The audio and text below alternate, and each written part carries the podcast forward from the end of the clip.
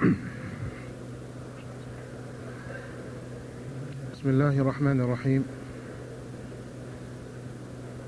الحمد لله والصلاة والسلام على رسول الله وعلى آله وصحبه ومن والاه وبعد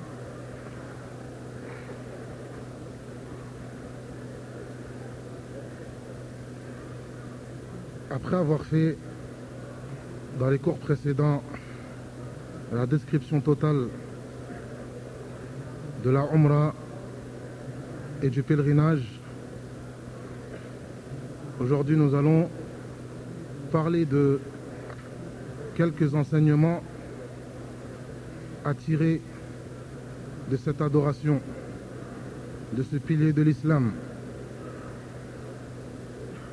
Car le pèlerinage, comme l'a décrit un grand nombre de savants, est une école dans laquelle on ressort avec beaucoup d'enseignements.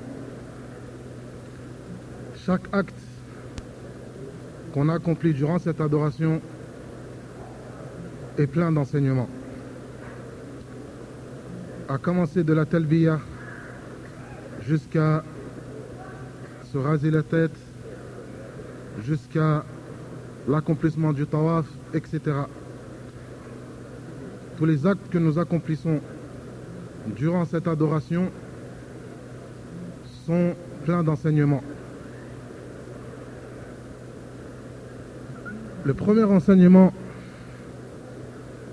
que nous pouvons tirer de cette adoration, c'est qu'Allah Azzawajal nous dit dans le verset, dans le Coran,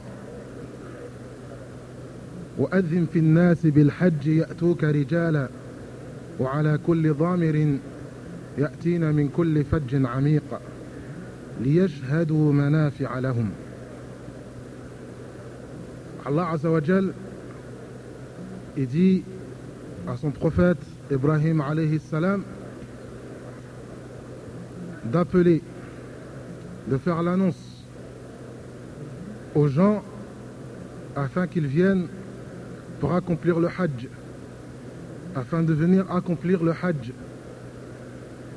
Et Allah Azzawajal lui dit, ils répondront à ton appel et ils viendront, certains viendront en marchant et d'autres viendront en utilisant toutes sortes de montures. Et quand ils viendront, ils viendront et assisteront et profiteront de certains bénéfices, certains profits, certains intérêts durant le pèlerinage. Et le premier enseignement que nous pouvons tirer du pèlerinage, c'est que c'est une adoration dans laquelle on ressort avec beaucoup de profits, beaucoup d'intérêts et beaucoup d'avantages. Et les avantages du pèlerinage sont de deux catégories. La première catégorie d'avantages sont des avantages de ce bas monde. Les avantages de ce bas monde, de la vie d'ici-bas. Des avantages financiers. Euh, car le Hajj est un lieu de rencontre. Le Hajj a toujours été un lieu d'échange, un lieu de rencontre, un lieu dans lequel on retrouve euh, différentes cultures, différentes nations, différents peuples. Et à ce moment-là, il y a des échanges. Et tout échange commercial, ou tous les échanges commerciaux durant le pèlerinage est autorisé. Allah Azza wa Jal, il nous dit. Vous n'avez aucun péché, vous n'avez aucun péché à faire du commerce durant le pèlerinage. Tant que ce commerce ne n'affecte pas votre adoration. Tant que ce commerce ne prend pas le dessus sur le but principal, l'objectif principal de cette adoration. Idan, le premier profit, le premier avantage, la première leçon, le premier enseignement que nous pouvons tirer de cette adoration, c'est que c'est un lieu d'échange, un lieu de rencontre et un lieu de commerce. Ensuite, il y a les avantages religieux qui sont les avantages les plus importants à tirer de cette adoration. Il y a le mérite à accomplir cette adoration. Comme nous l'avons cité précédemment, le prophète sallallahu alayhi wa sallam, dans plusieurs hadiths, il nous cite le mérite qu'il y a à accomplir le hajj, le mérite qu'il y a à accomplir le pèlerinage. Il nous dit dans un hadith, toute personne qui a accompli le pèlerinage, quiconque accomplit le, le pèlerinage sans y commettre des rapports sexuels interdits, sans y commettre une transgression ou une perversion, alors Allah Azzawajal, la récompense qu'il lui donne, c'est que cette personne reviendra de ses péchés comme le jour où sa mère l'a mis au monde. Il n'aura aucun péché. Ceci est un des plus grands avantages de cette adoration. Parmi les avantages de cette adoration, Allah Azzawajal, le prophète sallallahu alayhi wa sallam, dans le hadith, il dit Toute personne qui a accompli un pèlerinage agréé, un pèlerinage accepté, il n'aura d'autre récompense que le, paradis. Donc Allah Azzawajal, il lui donne comme récompense le paradis. Et l'objectif, le but de notre existence, le but de notre venue sur terre, c'est de pouvoir atteindre le paradis. Allah Azzawajal, il donne le paradis à cette personne qui a accompli cette adoration convenablement selon les enseignements du prophète sallallahu alayhi wa sallam, selon les recommandations, les recommandations du prophète صلى الله عليه وسلم إذا ليشهدوا منافع لهم afin d'assister afin de profiter des avantages de ce pèlerinage ce sont ces avantages des avantages de ce bas monde et des avantages de l'au-delà des avantages religieux ensuite parmi les enseignements que nous pouvons tirer de cette adoration ce sont des, enseignements que nous tirons de la talbiya. La talbiya, c'est le fait de dire la baik Allahumma la baik, la baik la sharika laka la baik, inna alhamda wa ni'mata laka wal mulk, la sharika lak. Cette talbiya, Allah Azza wa Jal, il a choisi cette communauté et il a choisi cette talbiya pour cette communauté. Donc, cette talbiya a été choisie et cette communauté a été choisie. Ton Seigneur crée ce qu'il veut et il choisit ce qu'il veut. Donc cette talbiya est une évocation dans laquelle il y a beaucoup d'enseignements. Le premier enseignement que nous pouvons tirer de cette talbiya, c'est que le mot talbiya, dans la langue arabe, linguistiquement, signifie beaucoup de choses. Parmi les choses que signifie la talbiya, c'est répondre à un appel. Quand on dit en arabe la baytu, c'est-à-dire je réponds à un appel.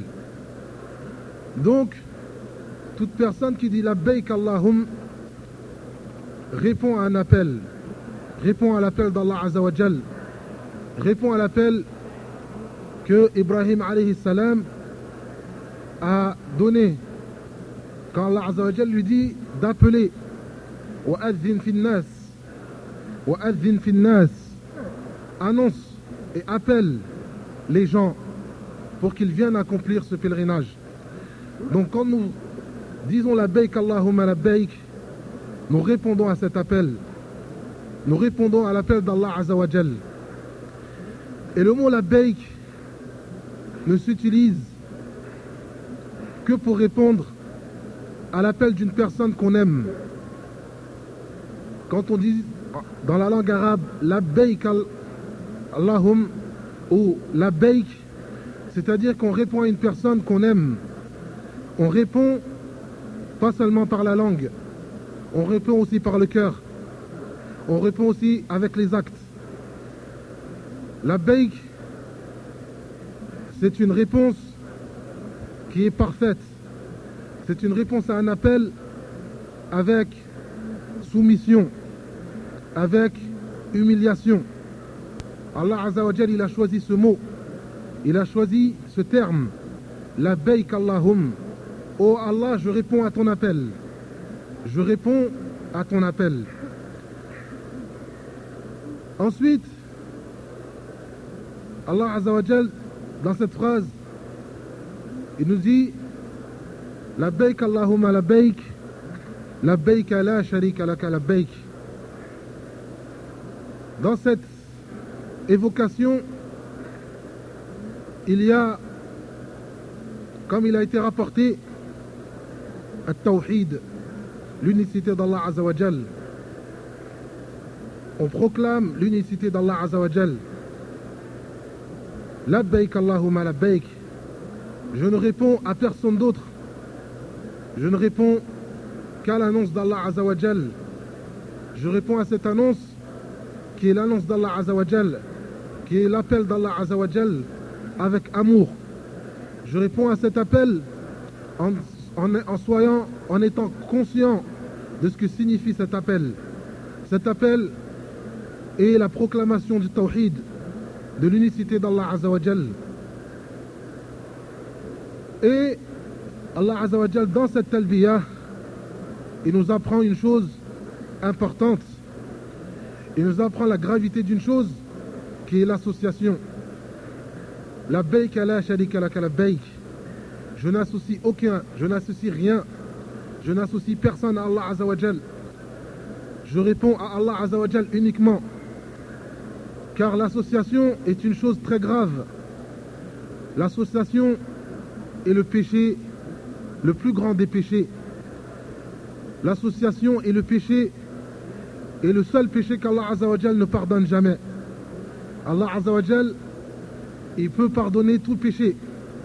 Mais celui qui meurt avec de l'association, Allah Azzawajal ne le pardonnera, ne lui pardonnera jamais. Inna Allah la an yushraka. Allah subhanahu wa ta'ala ne pardonne jamais, ne pardonne jamais celui qui lui associe. Celui qui associe à Allah Azzawajal, Allah ne lui pardonnera jamais. Donc, L'association est un péché grave, est un péché dangereux, est un péché qui empêche l'entrée du paradis.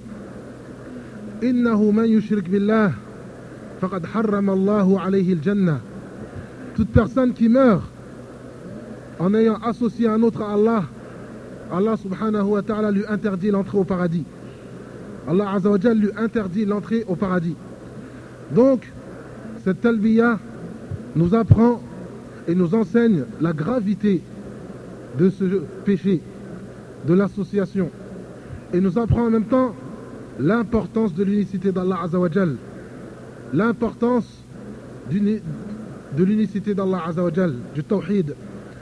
C'est pour cela qu'il a été rapporté que, là, que le prophète sallallahu alayhi wa sallam, quand il a prononcé cette talbiya, les sahaba ont dit, il a proclamé l'unicité d'Allah Azzawajal en prononçant la talbiya.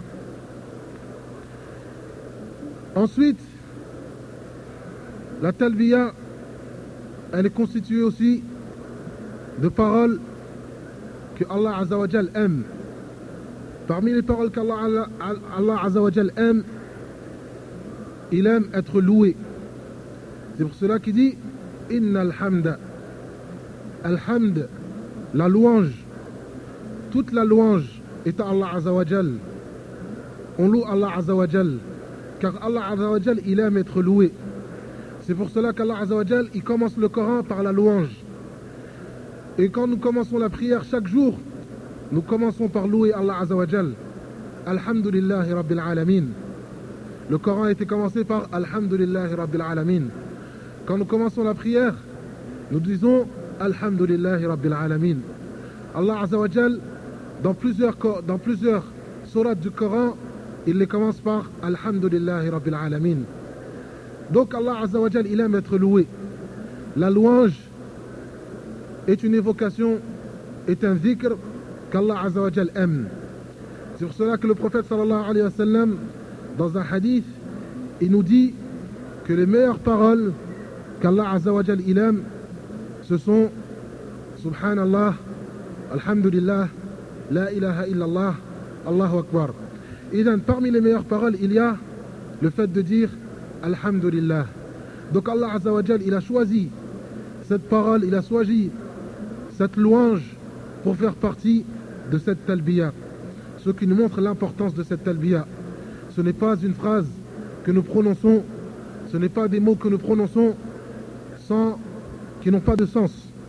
Ce sont des paroles qui ont plein d'enseignements, qui ont plein de sens. Inna alhamda wa ni'mata. An-ni'ma, ce sont les bienfaits d'Allah Azawajal. Ce sont les bienfaits d'Allah Azawajal aux musulmans. Ce sont les bienfaits d'Allah Azawajal à ses créatures. Les bienfaits d'Allah Azawajal, nous devons lui remercier. Nous, nous devons être reconnaissants. La. Si vous êtes reconnaissant envers Allah Azawajal, si vous êtes reconnaissant, alors il vous augmentera. Il vous augmentera de ses bienfaits. Donc, remercier Allah Azawajal, être reconnaissant envers Allah Azawajal, Allah, c'est une chose importante. Et c'est pour cela qu'Allah Azawajal, il a choisi un ni'mah, le fait d'être reconnaissant envers Allah Azawajal, faisant partie de la talbiya. On reconnaît le bienfait d'Allah Azawajal, car c'est un bienfait d'Allah Azawajal, c'est par Allah Azawajal, c'est Allah Azawajal qui nous a guidés, c'est un bienfait d'Allah Azawajal de pouvoir accomplir le pèlerinage. C'est un bienfait d'Allah Azawajal d'être arrivé jusqu'ici. C'est un bienfait d'Allah Azawajal de pouvoir prononcer cette talbiya. C'est un bienfait d'Allah Azawajal. Nous remercions Allah Azawajal. Inna alhamda wa ni'mata. Nous te remercions, toi seul. Nous te sommes reconnaissants envers toi, Allah Azawajal. Ensuite, il répète La sharika lak afin de prouver et afin euh, d'appuyer la gravité de l'association. Donc nous n'associons aucun, nous n'associons rien, nous n'associons personne à Allah Azawajal. Allah Azawajal, il est unique. Allah Azawajal, il est le seul et unique méritant toute forme d'adoration. Il est le seul et unique méritant toute forme de reconnaissance, toute forme de remerciement. Car il est le seul et unique et vrai et réel divinité. Allah Azawajal, il est le seul et unique qui mérite d'être adoré. Donc, la talbiya, ce n'est pas une parole à dire qui n'a aucun, sens. Ce n'est pas des phrases à répéter sans en tirer des enseignements. La sharika lak labbaik, inna alhamda wa ni'mata lak, wal mulk la sharika lak. Wal mulk, Allah Azawajal, c'est lui qui possède tout. Tout ce qui est sur cette terre, tout ce qui a été créé est dans la possession d'Allah Azawajal. Tout ce qui a été créé, Allah Azawajal est le Seigneur de tout ce qu'il y a dans ce monde. Tout ce qu'il y a dans ce monde, Allah Azawajal, il est le détenteur et il en est le possédeur. C'est pour cela qu'on dit Alhamdu lillahi rabbil alamin. On remercie Allah, on loue Allah Azawajal, on est reconnaissant envers Allah Azawajal. Donc Allah Azawajal, il a choisi cette talbiya, il a choisi cette communauté et il a choisi ses paroles pour faire partie de cette talbiya. Parmi les, les enseignements que nous pouvons tirer de cette adoration, il y a les, les enseignements que nous pouvons tirer durant le tawaf. Le tawaf est une adoration qu'Allah Azawajal aime. Car Allah Azawajal, il fait l'éloge de ceux qui accomplissent le tawaf. Et Allah Azawajal, il leur donne de faire le tawaf. Allah Azawajal, il dit وطهر بيتي للطائفين والعاكفين Et dans l'autre verset, il dit وطهر بيتي للطائفين والقائمين Donc, Allah Azawajal, il dit à son prophète de purifier, de purifier sa maison, de purifier ce lieu, de purifier ce lieu sacré, de purifier la Kaaba, de purifier cette mosquée sacrée, afin que les gens qui veulent accomplir le tawaf puissent accomplir le tawaf dans un lieu pur, dans un lieu sacré. Donc Allah Azawajal, il a choisi ce lieu, il a choisi ce lieu pour être un lieu pour accomplir dans lequel nous pouvons accomplir cette adoration qui est une adoration importante, le tawaf. Et le tawaf, il n'y a aucun lieu dans le monde, il n'y a aucun lieu dans le monde dans lequel il est prescrit d'accomplir le tawaf. Et malheureusement, et malheureusement, certaines personnes qui se disent musulmanes accomplissent le tawaf dans des lieux autres que la Kaaba. Dans des lieux autres que la Kaaba. Certains accomplissent des tawafs autour de tombes. Certains accomplissent des tawaf autour de rochers, autour d'arbres. Allah Azzawajal, alors qu'Allah Azzawajal dit qu'ils accomplissent le tawaf autour de cette maison sacrée. Alors, le prophète sallallahu alayhi wa sallam, il a accompli le tawaf. Ses compagnons après lui ont accompli le tawaf autour de cette maison sacrée. Donc, le seul et unique lieu dans lequel il est légiféré et il est prescrit d'accomplir le tawaf, c'est le seul lieu dans lequel le prophète sallallahu alayhi wa sallam a accompli le tawaf. Tout autre lieu dans lequel toute personne se prétendant musulman accomplit un tawaf est une personne égarée, est une personne qui est dans l'erreur, est une association. Certains ulama, ou une grande majorité des ulama, ont qualifié toute personne qui accomplit un tawaf dans un lieu autre que la Kaaba, l'ont qualifié de mécréant. Toute personne qui accomplit un tawaf dans un lieu autre que la Kaaba a été qualifiée de mécréant. C'est un acte de mécréance. Donc, le seul et unique lieu dans lequel nous devons accomplir le tawaf, c'est la Kaaba.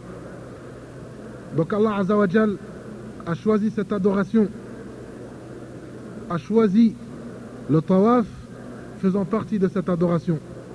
Allah Azawajal a choisi le tawaf faisant partie de cette adoration. Ce qui nous montre l'importance de cette adoration.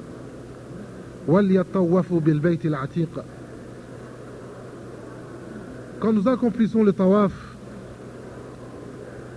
il y a une pierre noire que nous embrassons. Et nous, embrassons cette pierre noire car le prophète sallallahu alayhi wa sallam a embrassé cette pierre noire. Et le prophète sallallahu alayhi wa sallam a recommandé d'embrasser cette pierre noire. Donc, le fait d'embrasser cette pierre noire est une recommandation du prophète sallallahu alayhi wa sallam et rien d'autre. Nous n'adorons pas cette pierre noire. Nous adorons Allah azawajal. Nous n'adorons pas cette pierre. Nous embrassons cette pierre car le prophète sallallahu alayhi wa sallam a embrassé cette pierre. Et c'est pour cela que Omar, radiallahu ta'ala anhu, qu'Allah soit satisfait de lui, quand il faisait le tawaf, il disait, il s'adressait à la pierre noire, car il y avait avec lui de nouveaux reconvertis qui avaient dans leur cœur des traces de polythéisme, des anciens polythéistes qui adoraient les rochers, qui adoraient les arbres, qui adoraient les idoles, quand ils ont vu que dans l'islam, nous embrassons un rocher, Omar anhu a eu peur que ces gens-là pensent que nous adorons ce rocher. Alors Omar anhu dit à haute voix إني لأعلم أنك حجر لا تضر ولا تنفع ولولا أني رأيت رسول الله صلى الله عليه وسلم يقبلك ما قبلتك Omar radiallahu anhu il enseigne à ceux qui l'entourent que c'est une pierre que cette pierre nous ne l'adorons pas il dit je jure par Allah que tu n'es qu'une pierre, que, tu n'es qu'une pierre et tu ne détiens ni de mal ni de bien. Tu ne peux faire ni de mal ni de bien. Mais j'ai vu le prophète sallallahu alayhi wa sallam t'embrasser. Et si je n'avais pas vu le prophète sallallahu alayhi wa sallam t'embrasser, je ne t'aurais jamais embrassé. Alors, nous embrassons ce rocher nous embrassons cette pierre noire car le prophète sallallahu alayhi wa sallam a embrassé cette pierre noire. Et c'est pour cela que les coins, du, les coins de cette Kaaba, les quatre coins de cette Kaaba, nous touchons les quatre coins, les deux coins qui sont les coins qu'on appelle les coins yéménites, les coins qui sont au sud de la Kaaba, les coins yéménites les deux coins qui sont situés au sud de la Kaaba, côté sud de la Kaaba. Le prophète sallallahu alayhi wa sallam a touché un des coins et a embrassé le coin dans lequel se situe la pierre noire. C'est pour cela que quand Muawiyah ta'ala anhu a accompli un tawaf. Et à chaque coin il s'arrêtait pour toucher chaque coin de la Kaaba. Pour toucher chaque coin de la Kaaba, Ibn Abbas ta'ala anhu lui a dit Ce que tu fais est contraire au recommandement du prophète sallallahu alayhi wa sallam. Car le prophète sallallahu alayhi wa sallam n'a embrassé que la pierre noire et n'a touché que le coin yéménite, le coin qui précède la pierre noire. Alors Muawiyah ta'ala anhu a dit Toute la Kaaba est une pierre sacrée. Toute la Kaaba est sacrée. Ibn Abbas radiallahu ta'ala anhu lui a dit لقد كان لكم في رسول الله أسوة حسنة Alors Muawiyah, à ce moment, a arrêté de toucher les coins qui n'ont pas été rapportés par le prophète sallallahu alayhi wa sallam. Donc, ceci nous montre que la Kaaba, le tawaf autour de la Kaaba n'est une n'est qu'une adoration. Nous adorons Allah Azzawajal autour de cette Kaaba. Nous n'adorons pas la Kaaba. Nous n'adorons pas la pierre noire.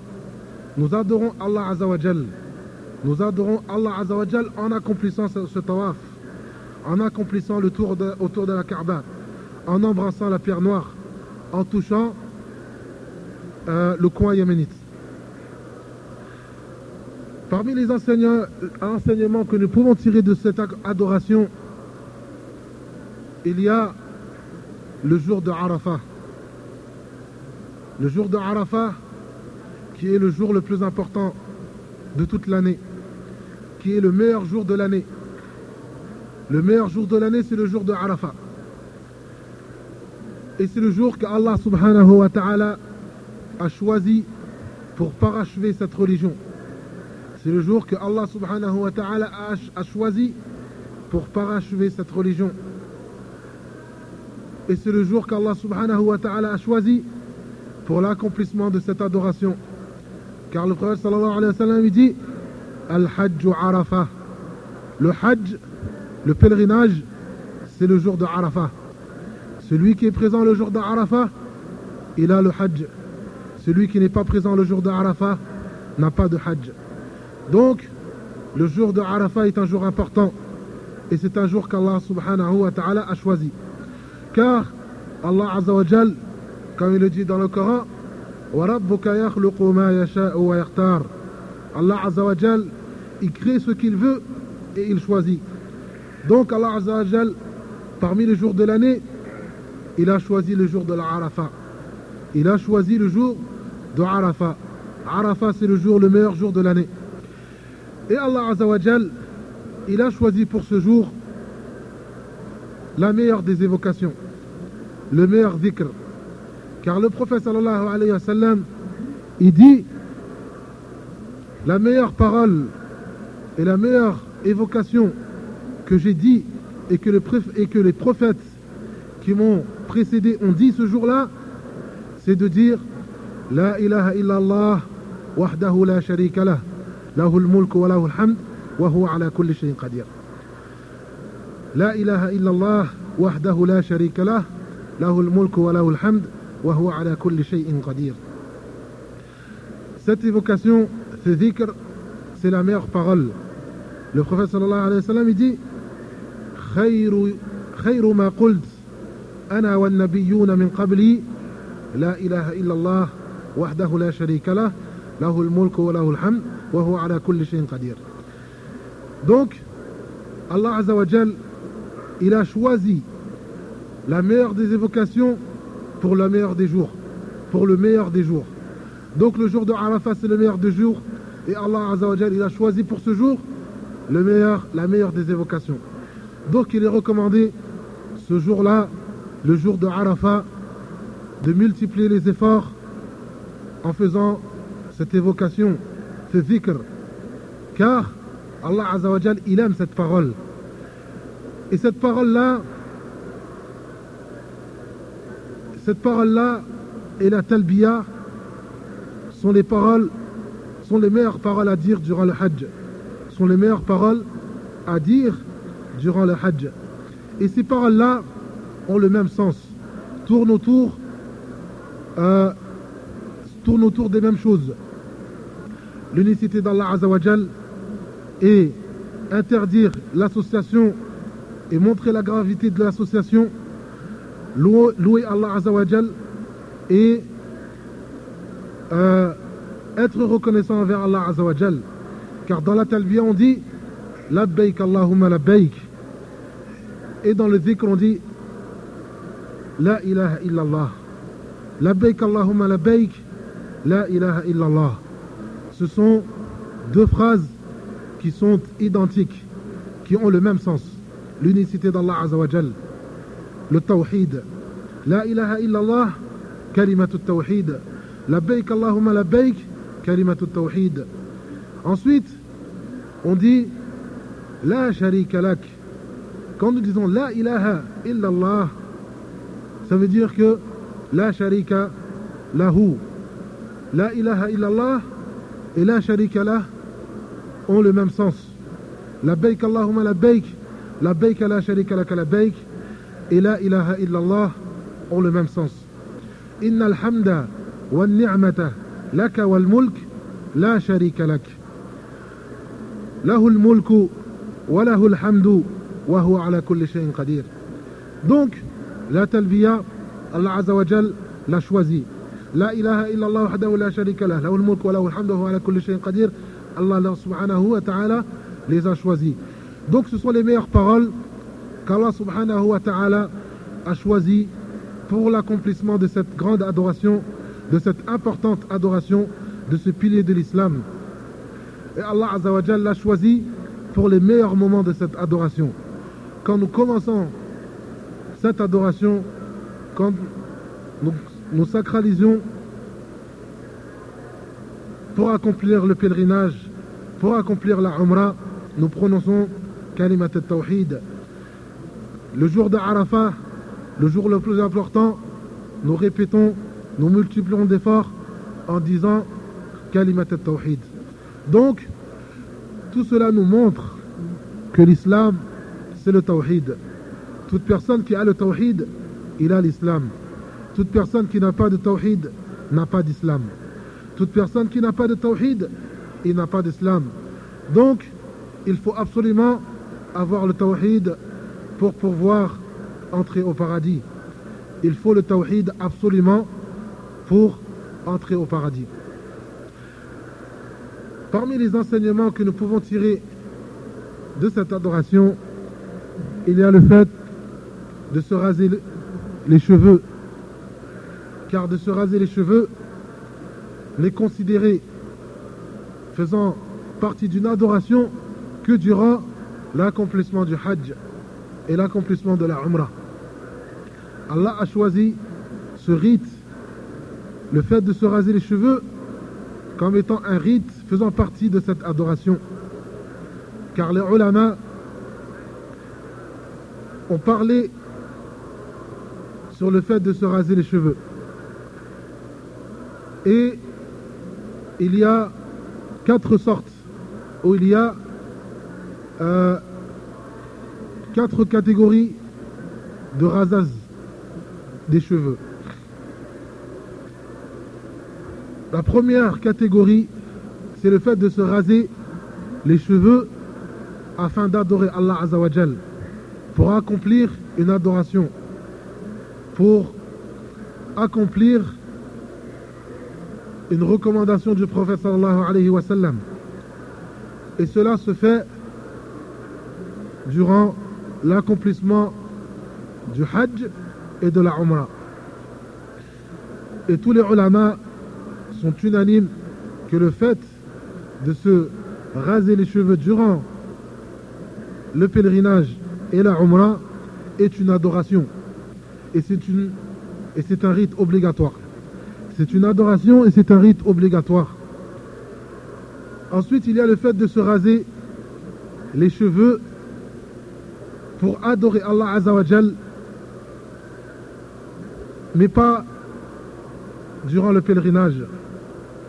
Pour adorer Allah Azawajal, mais pas durant le pèlerinage. Comme le font certaines sectes. Considèrent que de raser les se raser les cheveux est un rite et fait partie de la religion et a un certain mérite. Ceci est une innovation. Les ulama ont qualifié le fait de se raser les cheveux en dehors du hajj en pensant que cela est un rite, en pensant que cela est une adoration, les ulama l'ont qualifié comme étant une innovation, une bid'a. Donc, il n'est pas autorisé, personne n'est autorisé à se raser les cheveux en dehors du hajj euh, en ayant l'intention de se rapprocher d'Allah Azawajal, en, en ayant l'intention d'accomplir un rite, en ayant l'intention de faire une adoration. Ensuite, il y a la troisième catégorie, c'est le fait de se raser les cheveux euh, pour se soigner. Le fait de se raser les cheveux afin de se soigner. Et cela a été mentionné même dans le Coran. C'est autorisé et les ulama sont unanimes. Car Allah Azzawajal, il dit dans le Coran ولا تحلقوا رؤوسكم حتى يبلغ الهدي محله فمن كان منكم مريضا أو به أذى من رأسه ففدية أي فحلق شعره ففدية Donc le prophète, dans, le, dans ce verset, Allah Azzawajal il nous explique que toute personne qui a des maladies, qui a besoin de se raser les cheveux afin de se soigner la tête, a la permission, est autorisé à se raser les cheveux. Le quatrième cas, c'est le fait de se raser les cheveux en dehors de ces trois cas. Le fait de se raser les cheveux en dehors de ces trois cas. Les ulama ont divergé. Les ulama ont divergé en euh, deux avis. Certains l'ont autorisé. Certains l'ont autorisé car euh, il n'y a rien, il n'y a aucun texte qui l'interdit. Il n'y a aucun texte qui l'interdit. D'autres ne l'ont pas permis car le prophète sallallahu alayhi wa sallam laissait pousser ses cheveux. Le prophète sallallahu alayhi wa sallam, il a été rapporté qu'il laissait pousser ses cheveux dans beaucoup de hadiths. Donc il y a deux avis. Et l'avis le plus authentique de ces deux avis est le, que c'est autorisé, inshallah, et c'est l'avis de la grande majorité des ulama. C'est l'avis de la majorité des ulama. Et dans le fait de se raser les cheveux durant le pèlerinage fait partie de l'accomplissement de, ce, de cette adoration. C'est un rite obligatoire. Donc, mes chers frères, l'accomplissement du Hajj est une adoration pleine d'enseignements. Le Hajj, du début, du moment que nous nous, sacralisons jusqu'à ce que nous, rasons la tête, est un moment important de l'islam. C'est un moment dans lequel nous proclamons l'unicité d'Allah Azzawajal. Nous remercions Allah Azzawajal. Nous sommes reconnaissants envers Allah Azzawajal de ses bienfaits. Et nous accomplissons ses recommandations. Et là, la chose la plus importante, après l'unicité d'Allah Azzawajal, c'est d'accomplir tous les rites selon les recommandements du prophète sallallahu alayhi wa sallam. لقد كان لكم في رسول الله أسوة حسنة. Vous avez en le prophète sallallahu alayhi wa sallam le meilleur des modèles. Le meilleur des modèles. Donc, nous devons suivre le prophète sallallahu alayhi wa sallam et le prendre pour modèle. Nous ne suivons pas un tel ou un tel. Nous suivons le prophète sallallahu alayhi wa sallam. Donc, il est recommandé à toute personne, tout pèlerin, de se renseigner durant le pèlerinage avant d'accomplir tout acte, de se renseigner auprès des savants, auprès des élèves en sciences religieuses, afin qu'ils puissent les informer euh, de ce qu'il faut faire et de ce qu'il ne faut pas faire, afin de ne pas subir les conséquences. Donc on va s'arrêter là pour aujourd'hui. al-Azim.